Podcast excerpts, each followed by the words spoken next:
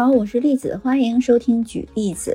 今天我们这个故事还是一凡姐姐的乡村振兴，她这个故事就要收尾了，希望你能继续收听，可以知道一凡姐姐她的乡村振兴之路还经历了哪些故事，她是如何坚持她自己的乡村振兴之路的。也希望她的故事能给你带来一些启迪。但是心里面有又有这个梦想，就既然已经做了，就是发现，在乡村在做这些事情的这些问题，实际是很多人就是说，如果要说新乡绅回回乡，能人返乡，这都是要遇到的问题。你怎么解决？我当时就想，那就让我来做这个最后一公里的探索吧。嗯，因为我觉得，在我有生之年，可能看不到说会怎么样。我觉得可能也会能影响到一个家庭，能影响到一个孩子，嗯，可能也会好点。嗯，后来我们不接待了，以后就开始干嘛呢？在那儿就做免费课堂，很多义工老师就在这个地方。暑假的时候，还有假期的时候，不是有一些很留留守的一些这孩子们，就是放假就回来了嘛。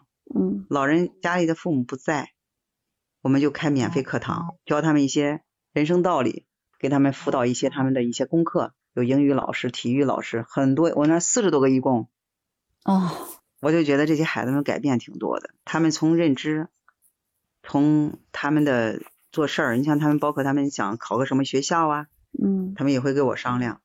他们突然觉得就有了跟他们可以说话、可以商量的人，这些孩子我觉得改变挺多的。我觉得哎呀，值了。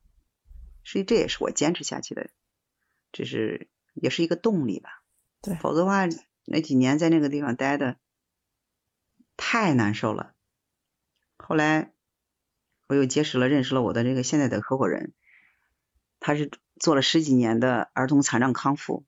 你像那个地方负氧离子又高，然后呢人又是人烟稀少，又是我们不是打了井以后又是矿泉水，吃的都是绿色的食物，所以在这个地方做个康复中心特别好。我说乡村振兴、一产业振兴，也应该必须要把文化带进来。没有文化赋能，肯定是这个振兴，我觉得也是一句空话。人文基础已经坍塌了，嗯，你怎么把整体的，实际是一个地方的发展，是人的认知和思维方式不改变，很难振兴不起来。我觉得有的时候吧，我想的吧，有点儿不是想，因为以前我就是做政府项目嘛，嗯。我我觉得就是真正的乡村振兴，一定要有一批实干的人，真正能沉下来，在乡村知道乡村需要什么，然后乡村不要去城市化，应该是乡村的生活化。这个一定要有乡村自己独特的这个特性，才会吸引更多的人来。你只有吸引外来的人，城乡融合发展，它才可以。所以一直是在探索，在探索过程当中。实际越知道的多，越了解的多，实际自己越痛苦。但是呢，也越想坚持，能给别人带来一些这样的一些参考，也能引起一些重视，我觉得也值得吧。嗯，做这个残障儿童康复，实际实际还源于我大哥，因为我大哥当时是，当时我大哥是五十多岁，他闹了一次脑梗，闹一次脑梗以后，因为他。呃，小儿麻痹这么多年都是自学嘛，因为他和我的性格有有有点一样，特别要强。那自己那时候就出去去学习修理电视机呀什么的，自己小商店。他得了脑梗以后，他实际考虑的可能会更多一些。有一次他摔倒了，别人都没不知道，因为家里没人，他自己爬起来的。然后大家家里面人因为已经很习惯了嘛，所以就忽略了。包括我也是，我为什么一直都觉得自己。总是走不出来，大概一年多我也走不出来，天天就就是哭哭哭，把身体哭的也是，就是这种亲人离离开的痛吧，特别难受。嗯，尤其是我现在合伙人，他是做的什么自闭症啊、脑瘫呀这些孩子，嗯，我就愿意去为残疾人做点事情，因为山上有很多中草药嘛，都是道地的中草药，我们就开了个中药堂，专门做儿童康复，儿童康复这些家庭啊。谁都已经被别人割韭菜割的已经没办法了，很多家庭对我印象最深的是一个奶奶带着孙子，媳妇儿走了，儿子高利贷也没钱。到我们这儿来的时候，你别说吃肉了，我觉得他们天天就是什么呢？吃的那个饭真的，你就不敢看，你知道吗？嗯，我就每天，咱还得顾及他们的自尊。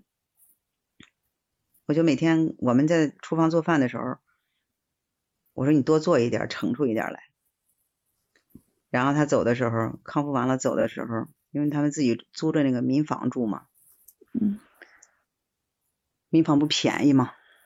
我们当时因为我那儿碾沟那个地方呢是山路嘛，这些孩子走路不便，后来就是乡里面和县医院给我们提供了一个离他县医院比较近的一个旧卫生院。就给我们用，那个地方比较平坦，那离碾沟大概开车得半个小时。要住碾沟呢，我们就可以给他提供免费吃住，在那儿呢，他们就得自己租房子。每次他走的时候，我就给他说：“哎呀，你看这个做饭的吧，特别不会做，也不会，也不知道有几个人吃，又做多了，你帮帮帮忙吧，把这些东西带回去。你要不嫌弃，就给孩子热热吃吧。”是因为就那一次，就是那个小孩儿，我我经常跟孩子们玩嘛，嗯。问我说：“你最想吃什么呀？我我买了巧克力给你们带回来的。”阿姨，我不想吃巧克力，太甜了。我说：“为什么呀？”他说：“我就想吃红烧肉。”我说：“那也不简单呀。”他说：“我想回去吃红烧肉，我爷爷做的红烧肉。”我说：“是爷爷做的好吃啊，还是怎么？”他说：“不是，来了这么长时间了，我就没有吃过肉。”我当时就泪崩了，你知道吗？你像我们的孩子什么的。你吃东西什么营养啊，什么营养搭配不好，都觉得今天吃个虾呀，明天吃个什么的。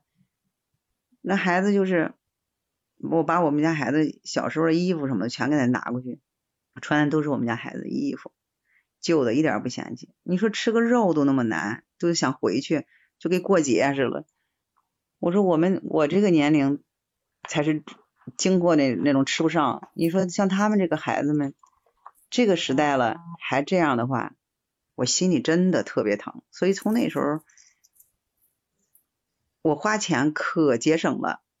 像他们很多人到我那喝酒，我就不喝了。我说，你知道这一瓶酒，他给孩子们带来什么吗？以后你们要是再来，你们想那什么的话，你捐点钱得了，去帮助帮助他们。但是靠我一个人的力量，你想着北京公司六年。基本上没有收入，全是靠外面欠了好几千万也要不回来。我不在北京，人谁给呀？嗯。后来疫情那年给了一部分，我突然之间你知道吗？从一个有钱人变成了一个穷人，开支都发愁。嗯，是北京那边公司是不经营了，业务就停了吗？哦。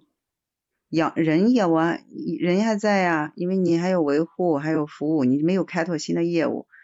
一个人精力有限，我身体又不好，那时候就基本上这业务什么一块就基本上就停了。你反正顾一头不顾一头吧，然后就，唉，这康复过程也是，就像我这种人，我说到什么时候也不行，干这些事情吧，别说挣他们钱，还得搭点钱。我们给当地老百姓义诊一千多人，有的人颤颤巍巍的去，就兜里面几块钱，那个药你怎么算算，十几天的药也得二三百吧。我就自己掏出来，因为你公司有公司的规定嘛，我就掏出来，然后我说让他拿走吧，我交，总这样，但是这样是不可持续的，你知道吗？嗯，哎，说起这些话的时候，就是特别心酸。中间也有很多人想来参与，嗯，但是人家都是逐利的，逐利没关系，但是。要想很快的去在这上面去赚钱，我觉得我良心上过不去，所以一直就是这么艰难。但是我没有放弃，我觉得反正国家应该现在五年乡村振兴政策越来越好，总会有出头之日吧。但这个过程啊，太艰难了，咱们俩。说一个小时就能说完了，但是你知道这个六年的这种心酸，说久久不能平静，就觉得你就是现在这个时代的傻子。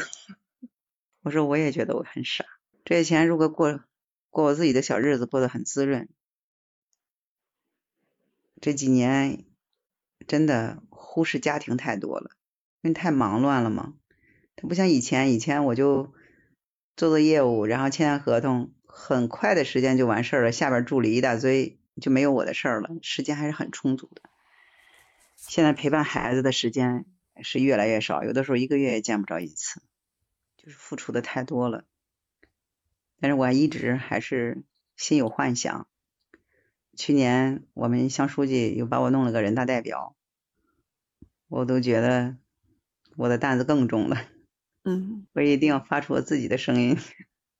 虽然这个声音很微弱吧，还是要说，很难。意思这种心路历程，像是我还算是一个心胸开阔的人，唉，否则的话，我觉得我早顶不住了。嗯，那年心脏病都差点没走了。幸亏我身边有医生，否则的话，现在咱俩没有机会聊天了。觉得自己度了自己，我现在我觉得我自己把自己清零，再重新审视自己。嗯，我一直在想，很多人问我是在干嘛，我说实际人就是满足了自己的物质生活的时候，就想就我在追求精神生活的时候，我现在想的就是我灵魂层面的东西，我的使命也许就是这个。那既然是我的使命，五十知天命，那不管前面的路有多么艰难，我还得坚持下去。能帮助一个人，我觉得就值了。现在在做这个残障儿童康复，看到我们给这些家庭这么多的家庭带来希望，全国各地的人往这边跑，嗯，心情还是很高兴的。觉得能给别人带来希望，我觉得我就是有价值的。也许这就是我的使命。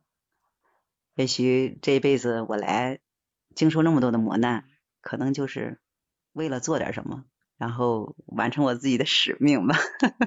一五年去的还是一六年去的那个村？一五年，一五年的冬天。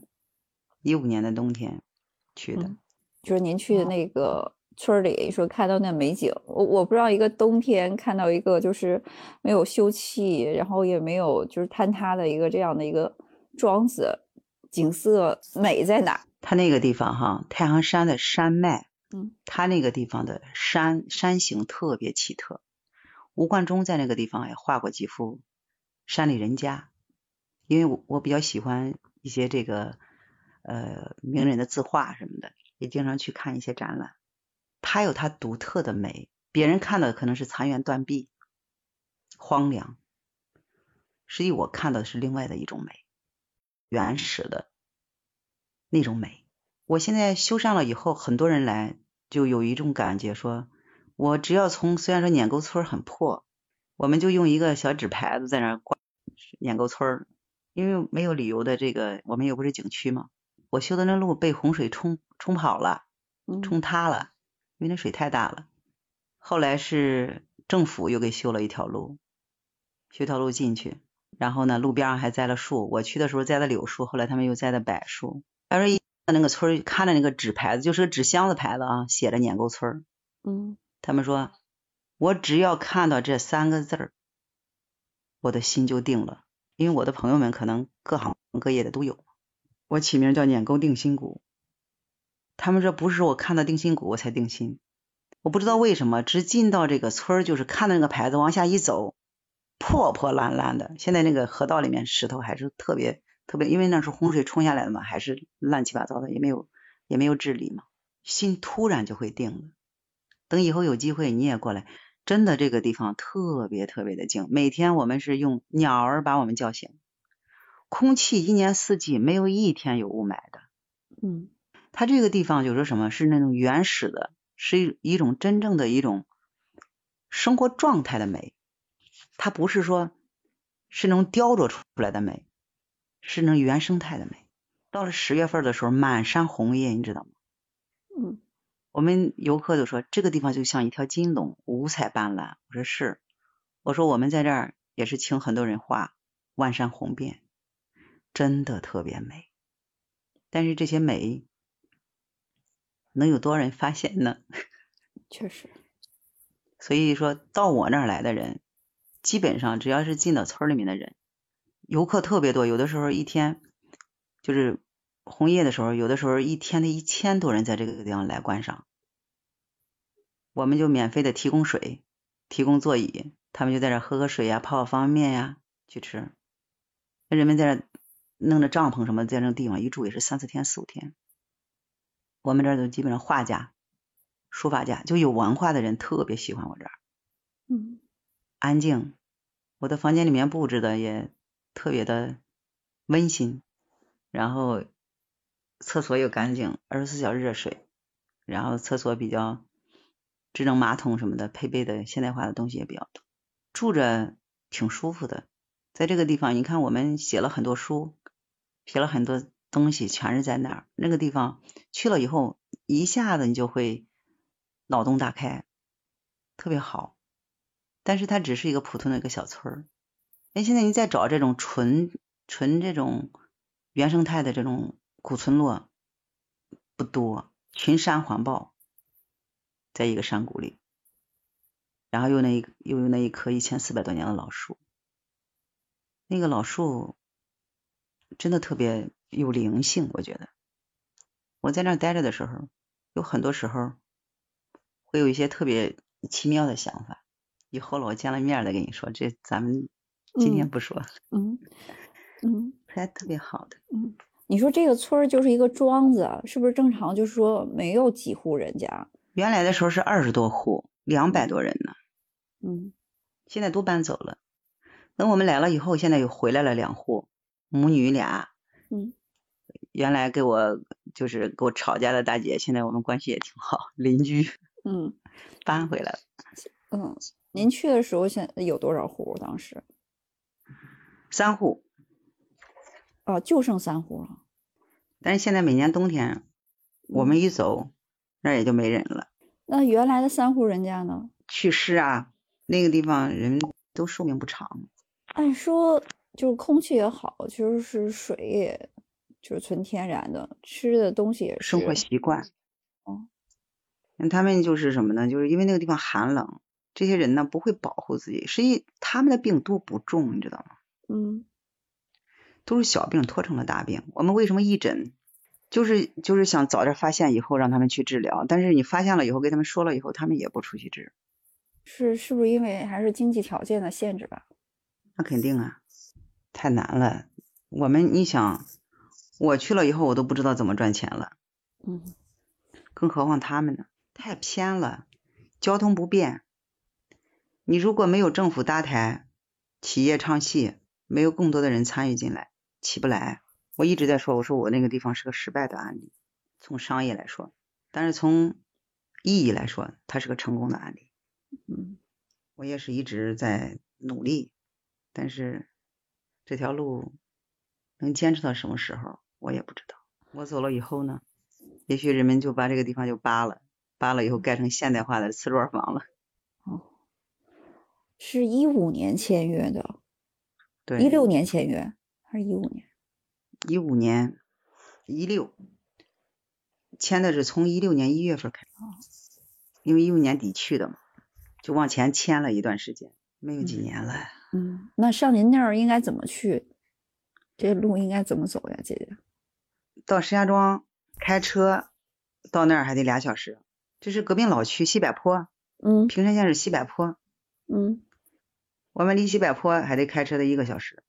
嗯，那肯定是得自驾，你没有正常的那个。对，有公交车也很少坐嘛。那个地方出英雄。嗯。但是太穷了。实际山好，那个地方野生中草药特别多。真正一些有一些特别有爱心的、有情怀的企业家，如果中草药的企业家过去的话，这个地方一下子起来了。当时我说。我跟乡书记也说，我说你这个地方打造个药香谷吧，嗯，种一些好一点的野生中草药，像东北养殖一些，养殖一些这个林麝，嗯，麝香多贵呀，嗯，我说靠我，我可没钱养，但是我觉得这个是一个发展的路，嗯，你得有你自己独立的 IP 吧，嗯，那个投资政府不参与，嗯，没有企业参与。很难做起来，对，有想法也很难。你是不是觉得我也挺傻的？没有，我我挺佩服姐姐，就是，哎，情怀、理想、梦想，情怀惹的祸嘛，就是梦想在支持着我一直往前走。嗯，但是能走多远呢？我也不知道。他们问我说：“你怎么能赚到钱？”我说：“离开我就赚到钱了。”嗯，离开了，回到北京，随便，咱也也算是做过生意的人，挣点钱还是不难的。但总觉得那个地方像我养大的一个孩子，舍不得丢弃。因为到了这个年龄，可能和你们年轻人不一样，就是愿意做一点自己喜欢的事儿，不是不是为钱而钱，而是为喜欢而喜欢。嗯，不愿意再违背自己的内心，能吃几个，能花几个呀？觉得听了这期节目，就是特别想上那个一凡姐姐那个鲶沟那个地方去看看红叶，欣赏美景，然后喝喝山泉水。欢迎你啊！然后我们这个地方十月的时候满山红叶，特别美，也希望你过来喝茶。嗯，然后来了以后也给我们出出主意。特别谢谢姐姐今天的分享，谢谢，再见。我觉得每个人在人生中不免都要经历各色各样的痛苦，但是真正要解决痛苦的方法，其实最终还是避免不了的，我们要去经历它。最终我们可能吸收它，然后不断的去探索这个痛苦。其实我们永远不可能将痛苦拒之门外，唯一的我们能做到的就是为自己点燃一盏名叫做希望的灯火。一直照亮我们，照亮所有有梦想的人，一直坚持到最后。如果你对乡村振兴之路呢也有自己的看法或者观点呢，也希望你在我的评论区告诉我。我希望所有的人都能按照自己的梦想实现自己的愿望，把我们的祖国、把我们的家乡、把我们的生存的世界变得越来越好。谢谢你对我们的节目的支持，然后也希望你。持续关注、订阅我的专辑，收到更多的节目更新。谢谢您的收听，再见。